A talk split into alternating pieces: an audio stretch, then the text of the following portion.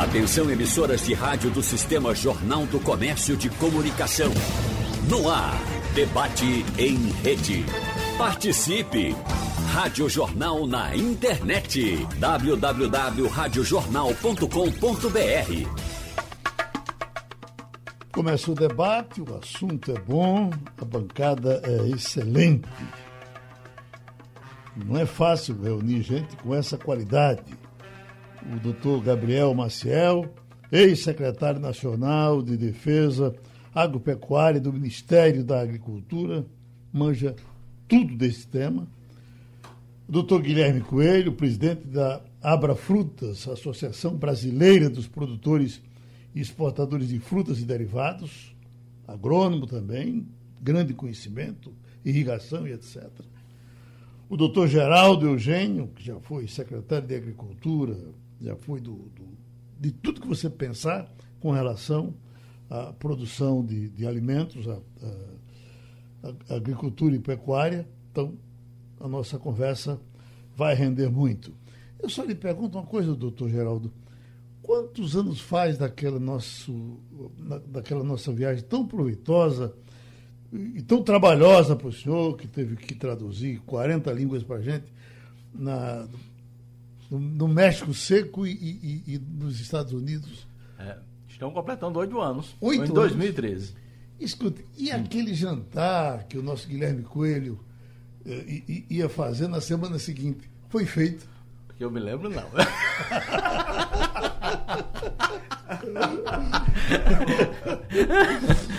Mas, doutor Guilherme, qual, qualquer hora se faz, tá certo? Cadê ele? Olinda, né, Geraldo? Não pode ser em Recife, né? Pode, pode ser. Nós vamos quando você chamar. Será que a gente está com dificuldade de ouvi-lo? Tô ouvindo, tô ouvindo bem, tô ouvindo, Geraldo. Um abraço, um abraço ao, ao nosso Gabriel Maciel, um abraço ao nosso querido Geraldo Eugênio, a você, Geraldo Freire. Hoje aqui, todos os entrevistadores, os entrevistados, todos começam com a letra G. O negócio tá bom hoje, viu? É verdade.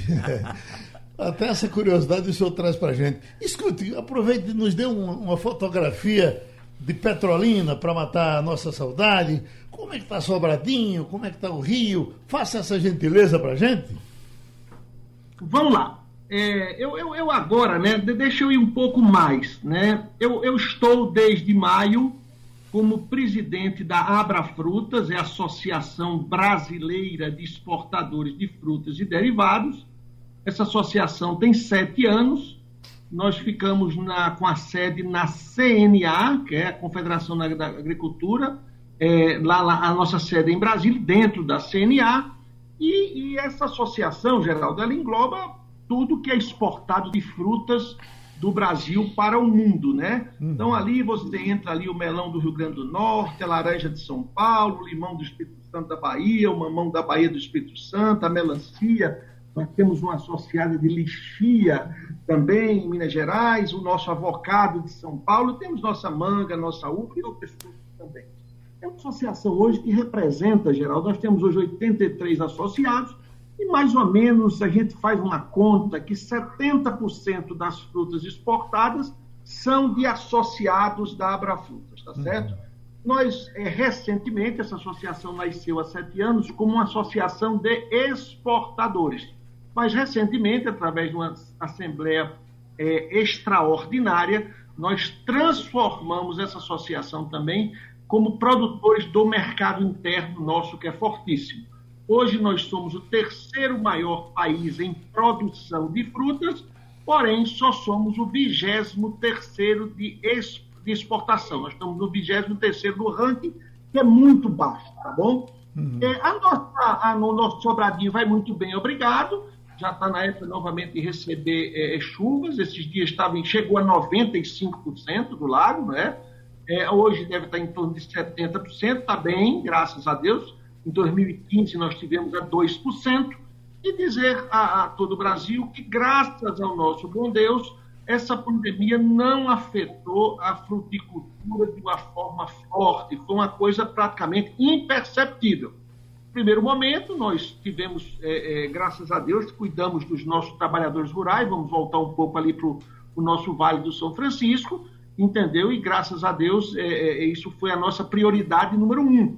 Porque é muito importante dizer que na balança comercial geral a fruticultura ela não tem um número, um percentual forte, ela é muito pouca, mas é quem emprega, é quem gera renda, quem gera emprego, nos, principalmente no semiárido nordestino, onde os índices tá certo, sociais não nos ajudam, nem pluviométricos, tá certo? Uhum. Então, nós, nós tivemos um ano positivo, né? no começo da pandemia, o que deixou de exportar foi é, a, é, a, fruta aérea, porque a fruta aérea ela geralmente vai em aviões de passageiros nos porões.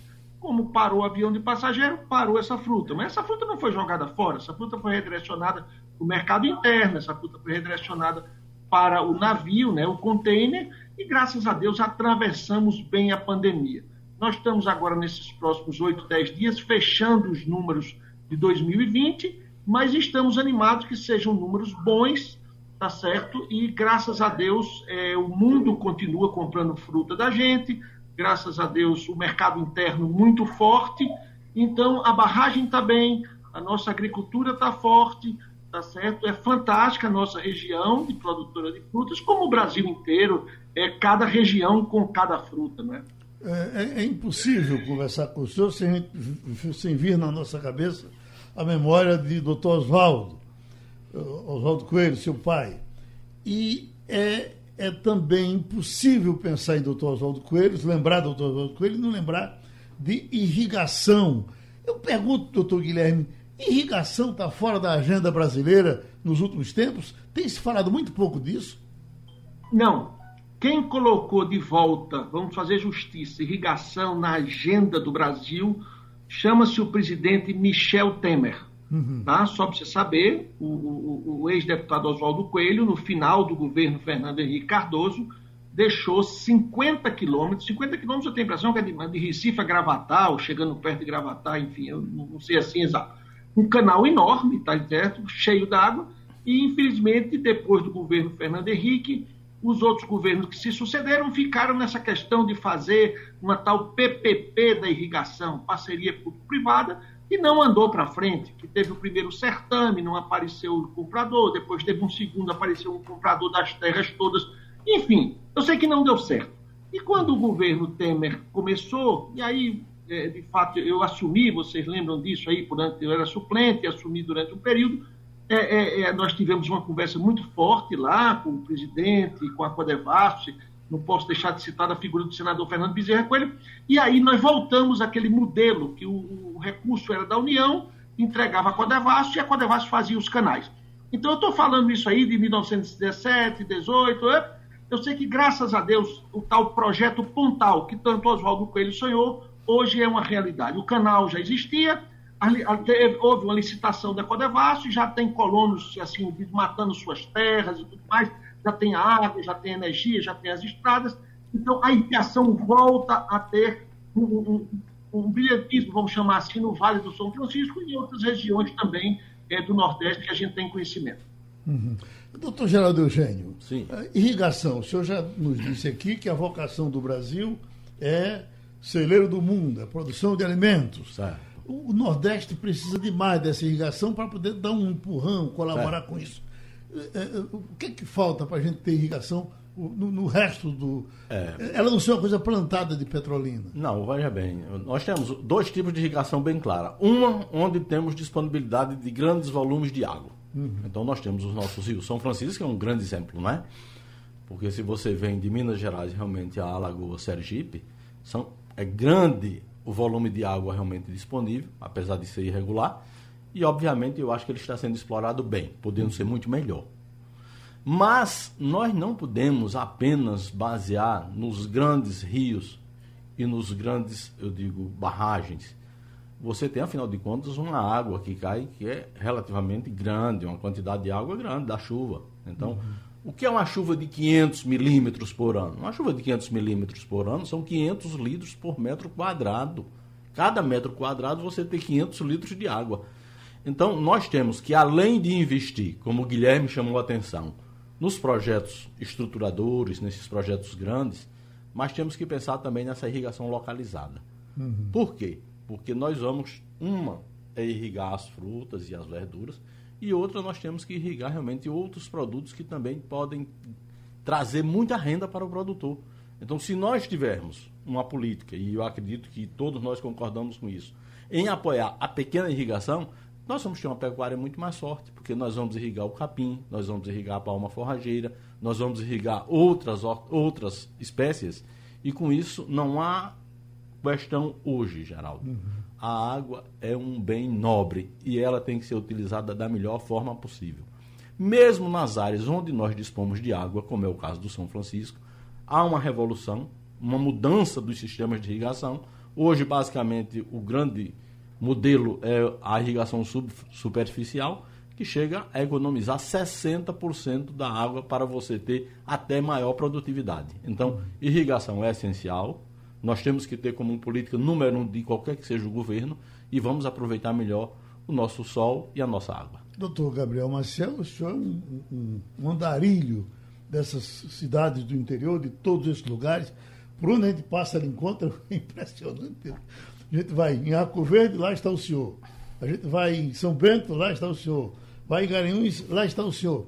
Como é que é, é, é, essas produções por aí, como é que estão, já que o senhor está vendo todas elas? Você fala em nível de irrigação ou em sequeiro? De um modo geral. De um modo geral. Uhum.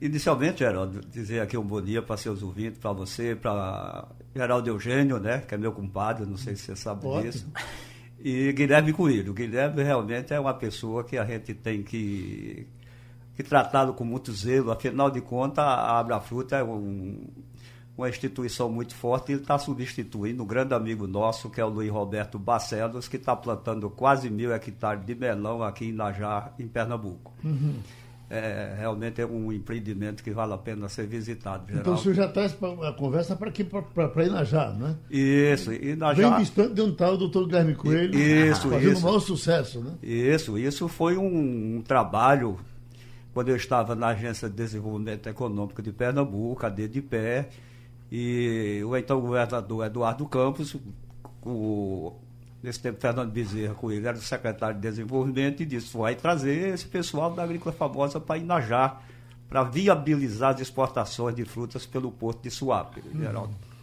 Você sabe que o nosso melão hoje de Inajá basicamente é exportado pelo Rio Grande do Norte. As nossas frutas do Vale, Guilherme pode confirmar, e o próprio Geraldo, é exportado mais pela Bahia, Rio Grande do Norte e Pecém, no Ceará. Uhum. E muito pouco aqui em Pernambuco, devido a custo é uma coisa que você tem que ser melhor estudado. E dentro do que Geraldo falou, você, eu tenho andado bastante aqui no estado, parei um pouco com essa pandemia, né, que a gente não tem mais idade para estar tá se expondo, uhum. mas tenho viajado. Recentemente tive em Brejão, tive em Garanhuns, tive em Araripina, Belém de São Francisco e, e vários municípios aqui de Pernambuco. temos uma perspectiva muito boa para 2021, como tivemos em 2020 nós estamos aí focados no fenômeno de laninha, né, que é uma coisa boa para a gente aqui no semiárido, principalmente aqui o nosso semiárido pernambucano. E temos uma perspectiva muito grande de produção de, das principais culturas de subsistência, né, que é a cultura de sequeiro, como o milho. Tem uma coisa bem recente, né, a nossa produção de milho aqui no estado é muito baixa, mas esse ano nós já estamos partindo para um investimento maior em produção de híbrido de milho, né, que tem uma perspectiva maior de produtividade, onde, Geraldo, a gente está colocando só no sertão do Araripe, onde tem um potencial bem maior de produção de, de grãos, principalmente o milho, de 100 toneladas de, de híbrido. A gente vai fazer esse teste lá no sertão do Araripe. Então, vejo com muita perspectiva, devido às condições climáticas, né, que são favoráveis, e, por outro lado, a gente tem uma preocupação quando se fala de agronegócio, porque com o Laninha há um efeito bem maior de seca no sul, sudeste e centro-oeste. Uhum. Doutor Geraldo, quando nós viajamos, uma das suas grandes preocupações dos seus estudos era com relação ao milho. E é impressionante, hoje, quando a gente conversa com o pessoal de Marucéia, de Nato, o pessoal que produz o frango, é impressionante a reclamação que ainda existe com relação ao pouco milho que o Nordeste tem para alimentar o, o, os, as é, aves. De fato, o problema aí também é uma coisa interessante. Nós temos crescido tão bem na área da avicultura que a demanda cresce, a demanda cresce muito mais do que aquilo que se tem produzido. Uhum. Mas os últimos anos do Nordeste têm sido muito bons. Quando nós vamos para os estados, por exemplo, de Sergipe, Bahia, até Alagoas, Alagoas quase que duplicou a produtividade. Pernambuco está com esse trabalho, realmente, eu digo, o governo, através da Secretaria da Agricultura e Desenvolvimento, da DDPE, a VIP está envolvida, que é um programa Grãos de Pernambuco. E o que é isto, Geraldo? É tentar trazer para Pernambuco os grandes ganhos que têm ocorrido na produtividade do milho em todo o mundo. Então, o que é que ocorre? Eu acredito, e Gabriel tem acompanhado, por exemplo, nós temos um trabalho magnífico de uma empresa chamada Corteva, que a nível de sequeiro nós temos obtido produtividades de 4, 5 toneladas com produtores. A média de Pernambuco, a estatística é de 800 quilos. Então veja que é uma diferença muito grande. Então eu vejo que há perspectivas de num futuro não muito distante nós podermos abastecer em muito melhor e maior escala a avicultura e os alimentos de Pernambuco com milho do que nós fizemos até o momento. Uhum. Agora, doutor Guilherme, o senhor estava falando na, na, na, diferença entre o que nós produzimos de fruta e o que nós conseguimos exportar. O que é está faltando, doutor Guilherme, para a gente exportar mais, já que a gente está produzindo tanto? É, veja só, Geraldo, a Abra Frutas, né, nós, nós temos um, um número que não nos ajuda muito a gente exporta praticamente é, 75% das frutas para a comunidade como europeia. Eu acho jogar muita coisa numa região só. Mas a Abrafruta está, está trabalhando bastante. É, agora foi citado o nome do nosso ex-presidente, doutor Luiz Roberto Barcelos, que recentemente eu, eu tive é, é muito interessante, é, é, Geraldo Eugênio e Gabriel Marcel. Eu passei lá uns três dias no Rio Grande do Norte lá num debate sobre o semiárido. O semiárido é fantástico, de riqueza de todos os níveis. Tá? E lá nós passamos três dias discutindo, o vice-presidente Mourão teve lá, enfim, foi muito positiva lá a ida lá e discutindo mais ainda sobre o nosso semiárido. Nós estamos trabalhando. Esse ano nós tivemos uma notícia muito boa, Geraldo. O melão, depois de sete anos lutando, é, nós conseguimos, de muitas pessoas lutando, é, conseguimos é, autorização de exportar o melão para a China. Então, isso a gente vê com bons olhos. E nós estamos trabalhando dentro da Abrafrutas com as embaixadas dos outros países, com o MAPA, que é o Ministério da Agricultura, com a Anvisa e todo mundo do MAD, para aumentarmos, a, a, abrir mais mercado para nossas frutas. Então, nós estamos aí em transação com a, u, com a uva e o limão para a China, estão já sendo estudadas, a maçã para a Colômbia, o limão e o mamão, o limão e o avocado, que é aquele abacatezinho pequeno para os Estados Unidos, tá? Nós estamos também com o mamão para a África do Sul, melão para Nova Zelândia e a uva também para a Coreia do Sul. Agora, a gente falando aqui das exportações, o danado da gente é que o mercado interno nosso é muito forte. É muito forte, tá certo? Porque existem eh, duzentas e tantas milhões de pessoas, o consumo é muito alto. Mas isso também não justifica da gente não estar tá exportando mais. Precisa exportar mais. Agora, esses trabalhos, por exemplo, só para você ter uma ideia geral, do primeiro dia que resolveu, é, vamos é, exportar melão para a China, até o dia que fez o primeiro embarque, foram sete anos. Quando a gente fala da manga para o Japão, foram 16 anos. Então, eu creio que recentemente, através da ministra Tereza Cristina, que é uma grande parceira do agronegócio, está fazendo um serviço muito bom, eu penso que está se agilizando isso. Mas eu não queria deixar de citar aqui, a gente tem aqui um de sertanejo, etc. É na beleza que nós temos da ovino-caprinocultura nesse interior velho do nosso Pernambuco, do nosso Nordeste, do nosso semiárido.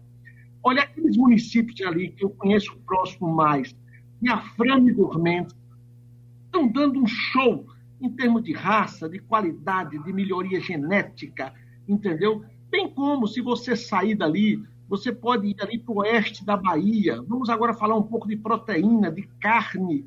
O oeste da Bahia é um show.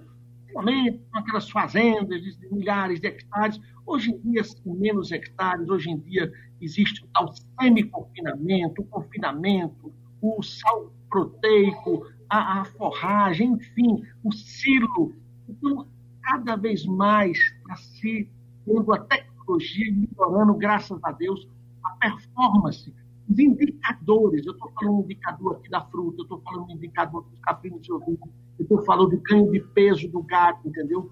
Porque eu ouvi uma frase, viu, minha gente, de, um, de uma pessoa de, de, de, gerência de gestão, diz que o que você não consegue medir, você não tem gestão. Eu acho que o Brasil ele está no momento de gestão em todas as áreas. Você veja, o ano passado, o ano passado não, nós temos esse ano, nós exportamos 2020, do, o agronegócio como um todo, 100 bilhões, mais ou menos 100, 100, 100 bilhões e 800 milhões de dólares. Em 2018, nós chegamos a 101 milhões de dólares.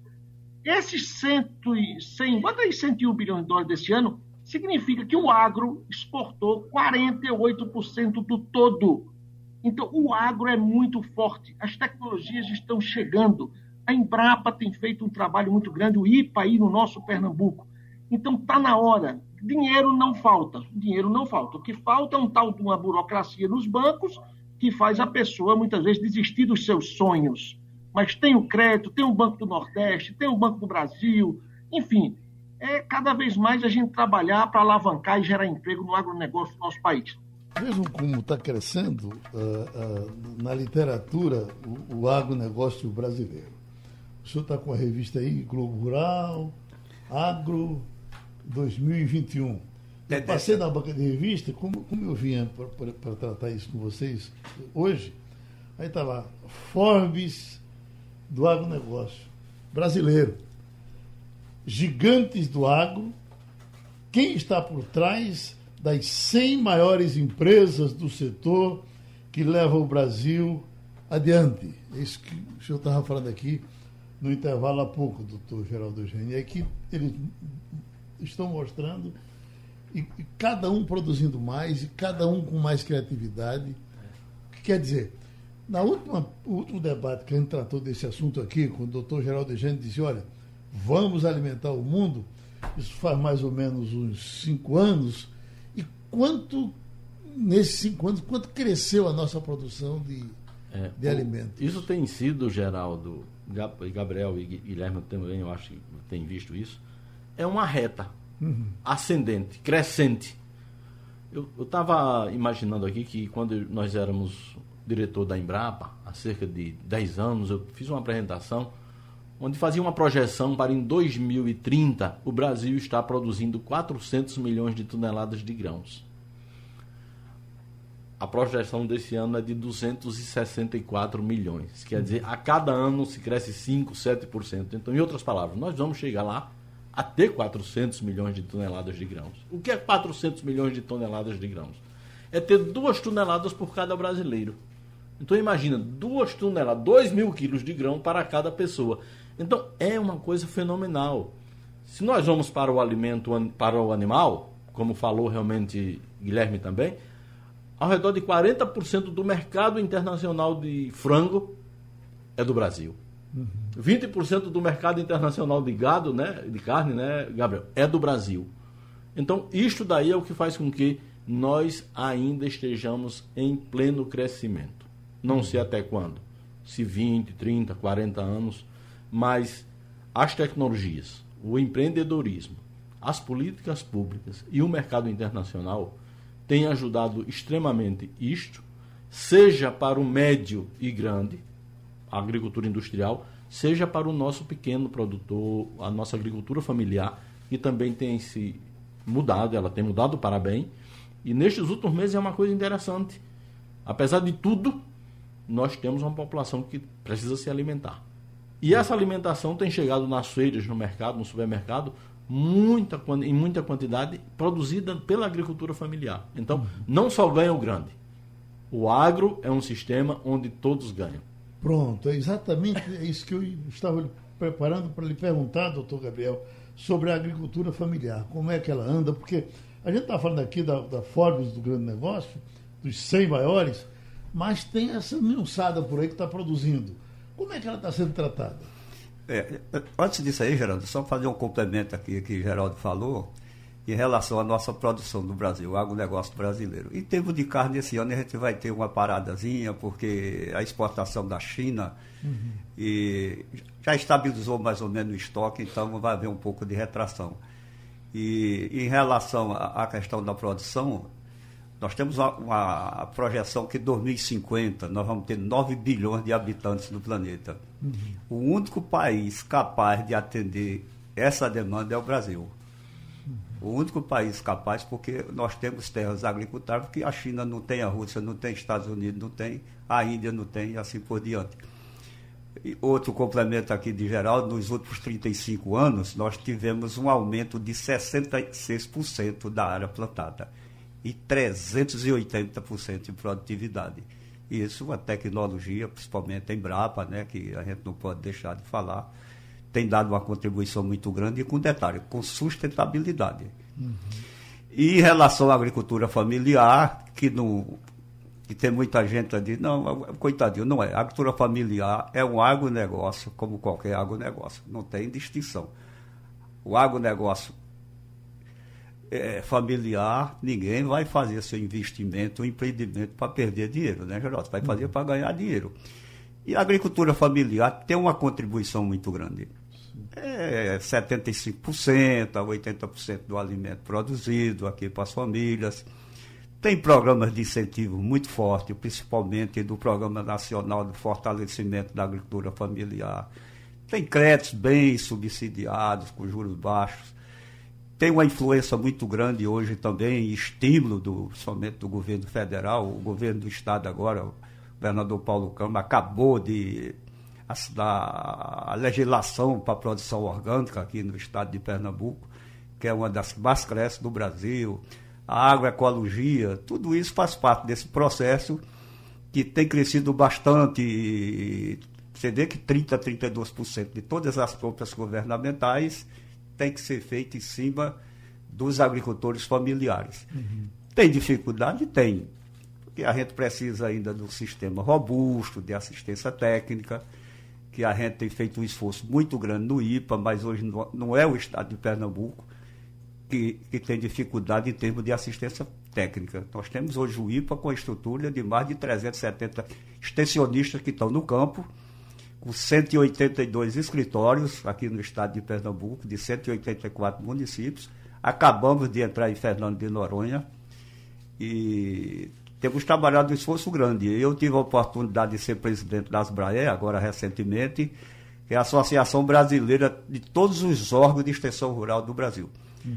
Todos os estados, Geraldo, estão quebrados. Principalmente em termos de, de assistência técnica, extensão rural. E pesquisa nem se fala. Uhum. Nós temos que ter, reinventar o que devemos fazer para fortalecer cada vez mais a nossa agricultura familiar, não só em Pernambuco, mas em todo o Brasil. A discussão, doutor Geraldo, Sim. que o Brasil inteiro fez por tanto tempo, tem que ter reforma agrária, tem que ter isso, tem que ter aquilo, isso é assunto do passado, se conseguir uma convivência normal, ou falta muita coisa ainda nesse, nesse particular? Não, eu. É claro que cada voz vai ter realmente uma visão diferente, mas eu acho que houve um grande investimento no primeiro pilar da reforma agrária, que foi a desapropriação. Uhum. Então foram milhares, né? milhares de, de hectares desapropriados e transformados em assentamentos. Agora chegou o momento de nós fazermos com que esses assentamentos de fato se tornem unidades produtivas.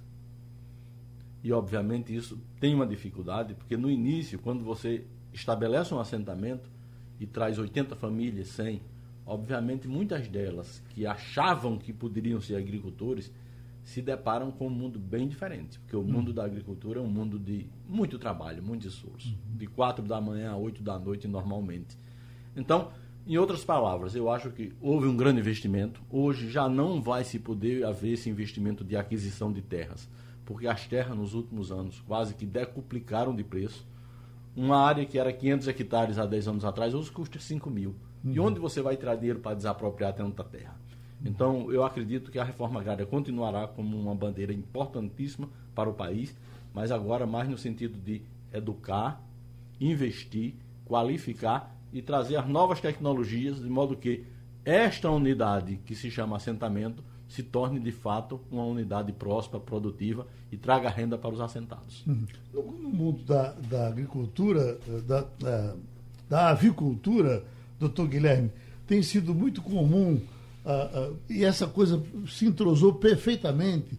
Eu não sei se essa ideia foi da Mafisa lá atrás, que era o grande comprar do pequeno. Não é verdade? Então, integração, né? Integração. A, a, a, chamada integração. Isso. Não é? E, e no, no mundo da fruta também está desse jeito? Olha, é, é, Geraldo, a gente antigamente ouvia falar em cooperativa. Cooperativa significava Rio Grande do Sul, Paraná, as grandes cooperativas. Eu quero dizer hoje que nós estamos muito felizes com a região do Vale do São Francisco e cooperativas que tem lá tá, de uva, cooperativas de manga, que, que são ali? São é, associados ali, pequenos empresários se juntam com os médios e faz ali uma cooperativa de 300, 400 hectares é, de uva e são estão dando show no Vale do São Francisco, entendeu? Uhum. Primeiro, Geraldo, eles começam com a, uma, administração completamente transparente. Segundo, quando vão comprar os insumos, é o adubo, Está entendendo? Por exemplo, o adubo defensivo compra todo mundo junto, então é o maior volume e o menor preço. Quando vão comprar as caixas de papelão para que possa colocar as uvas dentro e exportar, também são juntos o menor preço. Quando vão fazer os fretes do navio, tá certo? Eles precisam contratar o navio, então você não vai contratar ali 10, 15 contêineres, eles vão contratar 100, 120 contêineres. Então, tudo isso reduz o custo. Então, eu acredito muito tanto na cooperativa como na integração. Mas um assunto que eu queria trazer agora, Geraldo, muito importante para o seu programa, é a imagem do Brasil lá fora. Nós não estamos com a boa imagem do agro lá fora. Nós precisamos cuidar da nossa imagem. Né? Os, os, o, o pessoal da comunidade comum europeia, desses países, acabaram com as florestas dele, acabaram com tudo lá. Nós não acabamos com a nossa, nós estamos aí com a Amazônia, tá certo? E fica se fazendo esse estardalhaço aí que está se tocando fogo no Brasil. E nós temos um, uma expectativa muito grande para concluir, tá certo, que é, é esse, é esse, esse tratado, vamos chamar assim, entre o Mercosul e Comunidade Comum Europeia. Isso é um acordo, Geraldo, que tem 20 anos do primeiro dia que se sentou numa mesa para que chegou o ano passado dessa conclusão desse acordo. Mas esse acordo ele vai mexer muito com, com as tarifas. E para o agronegócio brasileiro ele é muito importante. Só para você ter uma noção, a uva que nós exportamos para a comunidade europeia, nós pagamos um imposto lá chamado imposto duty no preço de venda da uva, que é de 8% a 14%, dependendo do dia, porque é regulado por uma bolsa lá de, de, de Bruxelas, uma coisa assim. Então, o que é que eu quero dizer a você? É que nós precisamos melhorar a nossa imagem. Nós precisamos ter vamos chamar assim, saber conversar com o mundo sobre isso, porque isso nos prejudica. E nós precisamos, para que esse acordo, Comunidade como Europeia e Mercosul, seja concluído, nós precisamos da aprovação de todas as câmaras de deputados de todos os países do, da Comunidade como Europeia. Eu quero dizer que nós precisamos ser altivos. Né? Ninguém vai querer mandar agora de lá na Amazônia para dizer isso ou aquilo mas nós precisamos ter polimento, nós precisamos ter conversas, nós precisamos ter, tá certo, é, é, é, assim, vamos chamar assim, muita conversa, né, muita negociação, para que a gente consiga fechar esse acordo. Isso vai ser muito bom para o, o Brasil como um todo, porque o Brasil pertence a, ao Mercosul. Outros países que não pertencem, eles fazem bilateral, que é tudo muito mais rápido. Mas eu acredito muito no nosso agro, quero dizer a vocês que é importante a gente defender a fruticultura como o grande gerador de empregos, tá certo? Que é que está dando é, essa importância toda e dizer da importância de que agora o Geraldo falou aí dessa tal dessa dessa universidade, desses cursos técnicos, tá entendendo? A, a, a, desses cursos que são dados pelo Senar, e o Senar é como se fosse o Sebrae da agricultura, capacitar os jovens, capacitar a mão de obra que nós temos, capacitar o, o, tratorista, capacitar quem vai colher a uva, quem vai embalar a manga, quem vai dar ração ao frango. A gente tem que ter uma mão de obra capacitada para que ela possa render e a gente baixar os custos. Eu estou muito animado com o nosso agronegócio. Ótimo, mas eu tô, o doutor Geraldo falou aí, eu fiquei pensando aqui, como é, como é trabalhoso esse, esse serviço da, da agricultura. Né? Um, é, é ô, Geraldo, porque independente do que é que seja, Gabriel é filho de produtores. O, começa-se o trabalho do agricultor às quatro da manhã. Uhum. E só termina às oito da noite, todos os dias. Porque a vaca não tem calendário. Ela não sabe quando é o carnaval nem o Natal. Então, isso é uma questão. A outra que eu gostaria também de chamar a atenção em relação ao que o Guilherme colocou, altivez, a força na discussão, na negociação é extremamente importante. Uhum. Mas nós estamos também vivendo um momento atípico, porque o mercado não leva desaforo para casa. E nós estamos conseguindo insistentemente enxutar os nossos clientes. Uhum.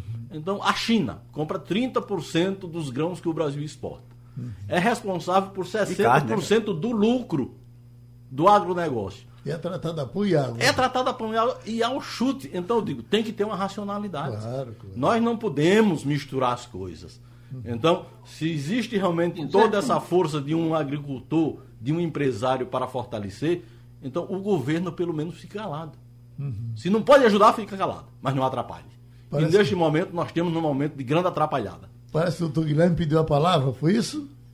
Não, não, eu concordo, eu concordo. Eu acho que a altivez é quando a gente muitas vezes fica ouvindo lá de fora tal país dizer, ah, não, vou assinar esse acordo. Não, o acordo precisa ser assinado porque foi feito, entendeu? E de vez em quando, Geraldo, a gente ouve assim, sabe? É uma conversa. Supermercado tal resolveu, vai estar reunido para dizer que não recebe mais nenhuma fruta do Brasil porque estão tocando fogo na Amazônia. O que precisa, eu acho que, que foi usada uma palavra muito boa aí, é o bom senso, é o equilíbrio e é conversa. Tem que conversar, tem que chamar esse pessoal para ver como está tá acontecendo aqui, porque de fato a nossa imagem não está boa e precisa melhorar. E não pode um ou outro aí ficar dando tiro e chute nesse pessoal lá de fora, que são pessoas que fazem com que nós sejamos fortes. Quando eu digo altivez, é porque essa Amazônia tem dono, essa Amazônia é nossa tá certo? E nós precisamos cuidá-la com o maior carinho do mundo. Nós não precisamos receber ordem de ninguém lá fora. Agora, eu concordo que precisamos tratar todos muito bem. Olha, a gente produz uva, né? Vocês, cada um produz o que produz. A gente tem que mandar lá para fora o jeitinho que o cliente quer da uva.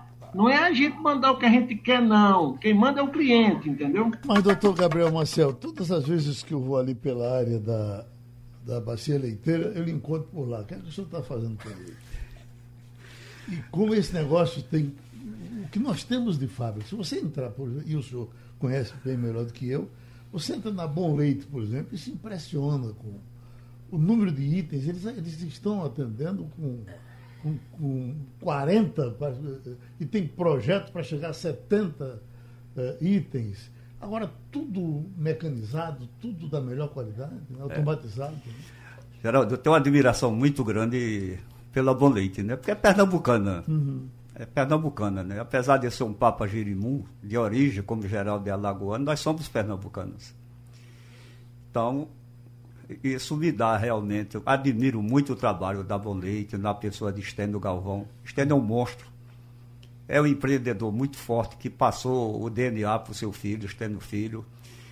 Hoje é o produtor de genética, faz um trabalho com biotecnologia junto ao Canadá. Então, o Estênio hoje é um exemplo de produção de leite e, derivados, tanto produtor como industrial. Então, há muito tempo que eu tenho conversado muito com o Geraldo nessa questão do leite aqui em Pernambuco. Você veja, em 2011, que foi o último ano que vinha chovendo normalmente, a gente estava com 2 milhões e 800 mil litros de leite por dia. Tinha muita dificuldade, o preço caía muito, inclusive recebi alguns deputados querendo a minha ajuda para você tabelar preço mínimo de leite. Não, não, não, tem preço mínimo de leite. O leite é o mercado e, e a qualidade. E eu tenho andado muito aí em vários setores produtivos e principalmente nessa área da pecuária de leite. Hoje a gente está com. tivemos uma boa recuperação a gente trabalha muito, né, Geraldo, em cima de qualidade, não é de quantidade do nosso rebanho. A nossa genética é muito boa, uma das melhores do Brasil. Nós temos um exemplo claro, a melhor genética, uma das melhores do Brasil, holandesa, é do governo do estado, é do IPA em São Bento do Unda. Vale a pena depois a gente visitar, Geraldo. A Arco Verde, Girolando, nós temos uma genética fantástica. E eu tenho andado muito por aí, discutido e, e ver realmente como é que está a produção, como é que está o preço. E o que, que a gente, como órgão de pesquisa e assistência técnica extensão rural, que é o IPA, a gente pode ajudar conversando principalmente com o setor produtivo e também industrial. Temos também a antiga Parmalat e, e Bom Conselho, que hoje é a Lactalis. Essa, essa, fábrica de queijo do reino aqui perto da gente, aqui de Pombos, que é, é uma produção enorme, silenciosamente ali trabalhando, muita gente nem sabe que é, que é, que é aqui na esquina, que é aqui pertinho da gente. É verdade. O, o, hoje nós temos um programa aí muito forte, que é coordenado pela Dagro, pelo IPE e o SEBRAE, que é o selo arte, da uhum. questão de lácteos. E isso é um certificado que agrega muito valor. Aqui em Pombos, nós temos um dos melhores produtores de leite de qualidade de cabra. Uhum. Ele está em processo de entrar no arte para agregar valor, que ele tem um mercado muito grande no Ceará e na Paraíba. Tenho conversado bastante com ele, tenho conversado com o presidente da Dagro e agora saiu a normativa do Ministério da Agricultura para o celular de produtos cárneos, uhum. principalmente embutidos, que é para a agricultura familiar ter uma participação maior nesse mercado. Então, a perspectiva boa, o preço hoje está em média R$ 2,10 paga ao produtor, 50% vai para as queijarias e 50% para a indústria. A indústria está pegando forte atrás de leite, está precisando de leite. E qual é o problema? é o custo da ração, Geraldo. O milho subiu muito, a exportação de milho cresceu muito, a soja também subiu muito, então a margem de lucro basicamente é inexistente. Quando você empata é muito bom, você ganha por escala de, de venda. Doutor Geraldo, e o bode pelo sertão, o bode de Serra Talhada, o bode de, de Salgueiro? Continua sendo um desafio. Né? Nós temos os bolsões, e o Guilherme citou muito bem a área de Afrônio Dormentes, que lá tem sido um trabalho realmente extraordinário de organização, a, a, a ovinocultura principalmente indo muito bem. Agora, a caprinocultura nós devemos um pouco a ela, devemos a ela.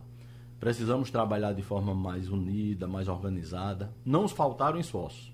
Ao longo dos anos, se nós formos ver os trabalhos do SEBRAE, da Federação, do IPA, do, várias prefeituras, do governo de estado, mas não conseguimos fazer daquilo realmente um negócio como o da avicultura, por exemplo, como o do uhum. leite, né?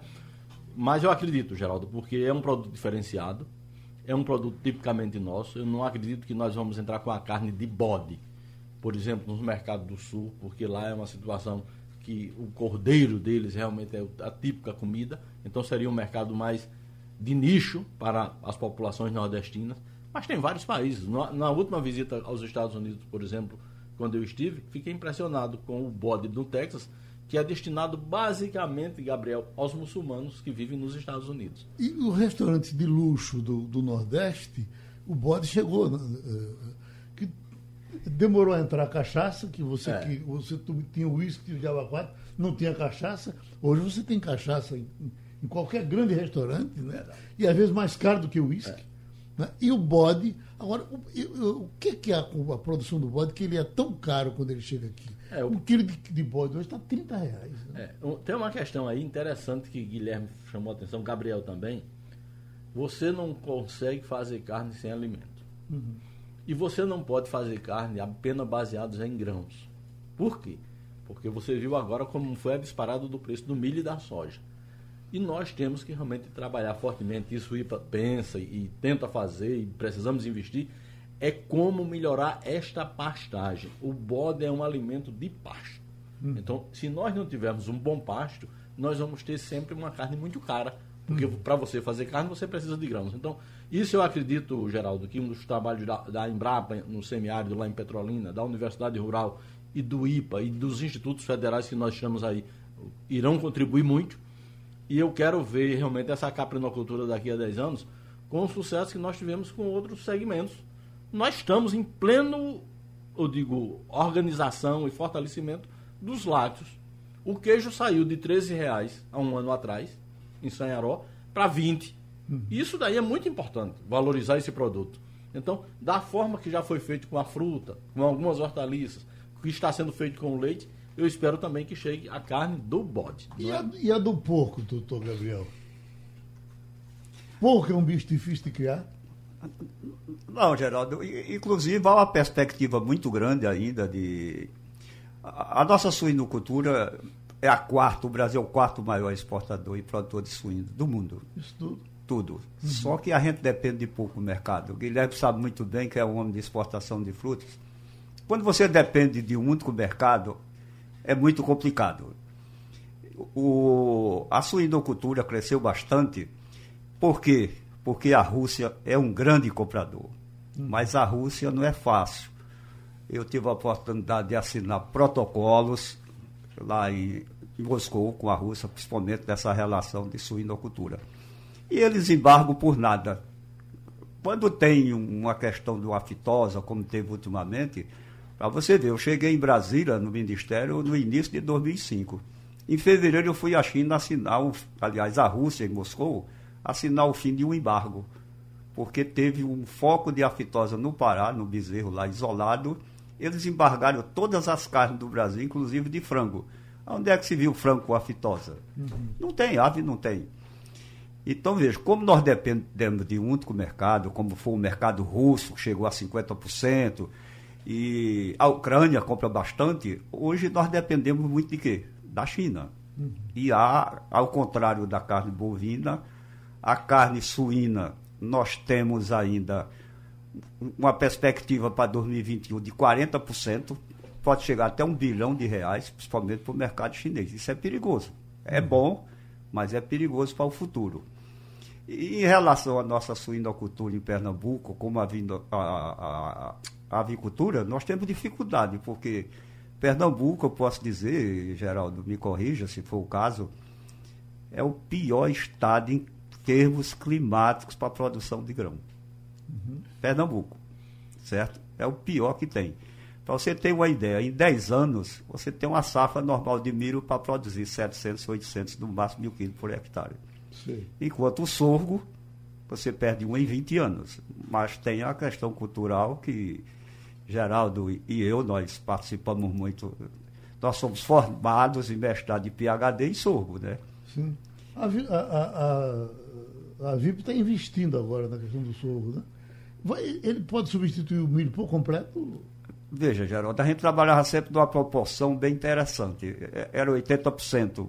Mas hoje, com o melhoramento genético, as nossas variedades de sorgo, você pode ter uma ração de qualidade, tanto quanto o milho. E com detalhe, precisa de muito menos água para você ter uma produção de sorgo. E o sorgo tem um detalhe diferente do milho. O milho você plantou, veio um veranico, você perde, ele não rebrota. O sorgo, se você perde no plantio, se chover, ele rebrota. Às vezes essa soca, como a gente chama, é muito mais produtiva do que a planta original. Uhum. Então o sorgo seria uma alternativa muito grande. Nós fizemos um trabalho com a própria VIP, quando eu fui secretário de Agricultura, repassamos um recurso para a VIP. A VIP contratou 20 técnicos agrícolas, chegamos a plantar 50 mil hectares de sorgo nesse semiárido, uhum. mas isso acabou. Felizmente a VIP está levantando essa bandeira, eu não tenho participado do processo, que mas temos aí a, o Banco do Nordeste, a própria Agência de Desenvolvimento Econômico de Pernambuco fazendo um trabalho. E nós coloca à disposição o IPA, né, Geraldo? Uhum. Para participar. Agora tem que ser dentro do zoneamento agroecológico. Não pode se plantar milho em qualquer lugar, em qualquer município. Oi, doutor Geraldo. Assina embaixo. Ah, não, mas é claro, realmente, o que o Gabriel tem dito é correto. Nós temos realmente que apoiar as iniciativas empresariais, né? E a mensagem última que eu queria deixar aqui, quando você traz um debate desse, que, é que de fato a agricultura, por incrível que pareça, ela tem salvo esse país. Uhum. Os alimentos no Brasil ainda são muito baratos. E nós precisamos ver que esse produtor merece ser apoiado, né? Então, e, e o Nordeste tem espaço para dar muito mais Nós que temos, né? e esse um milhão de quilômetros quadrados que é o semiárido, ainda vamos ouvir falar dele talvez como nós ouvimos falar do Cerrado hoje. Então vamos acreditar na agricultura e no agro. É isso, doutor Guilherme?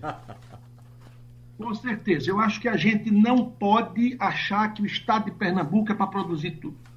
O estado de Pernambuco eh, e o Brasil são, são vocações. Não adianta insistir e ficar plantando milho que vai perder, mas o sorgo você não perde. E quero dizer aqui, parabenizar a Embrapa, o IPA, a a todo mundo. Mas nós não podemos esquecer do grande trabalho dos pequenos, médios, microempresários. São pessoas que não esperaram por essas empresas. Por que não esperaram? Porque essas empresas não podem fazer tudo mesmo, não. Elas têm as limitações de orçamento, são do governo e tudo mais. Então, eu quero aqui deixar o meu abraço primeiro dizer que eu estou é, muito feliz, vou até botar no meu currículo, de ter participado desse, meu, desse programa com Geraldo Eugênio e Gabriel Marcel de uma vez só. Ótimo. Aí quando tiver meu currículo, o cara pedir, vai estar escrito isso aí. Segundo, é dizer que esse país é fantástico. Nós precisamos ver as vocações e dizer que a gente tem extrapolado tudo. Se um empresário vai buscar lá fora. Olha, tem pessoas lá em Dormentes, aqui para concluir, que eu vi que o tempo está acabando, que ele tem um carrozinho trabalhando, um carro de segunda mão, mas ele tem um reprodutor de caprino ou de ovino, que é o mesmo valor do carro. Então ele está lá misturando a raça, misturando, melhorando a genética, entendeu? Então a vocês todos, Geraldo, um abraço grande a todos vocês. E eu não posso deixar de concluir, quando eu for no seu programa, dizendo que pelo esporte tudo. Um abraço. um abraço, Guilherme. Muito obrigado.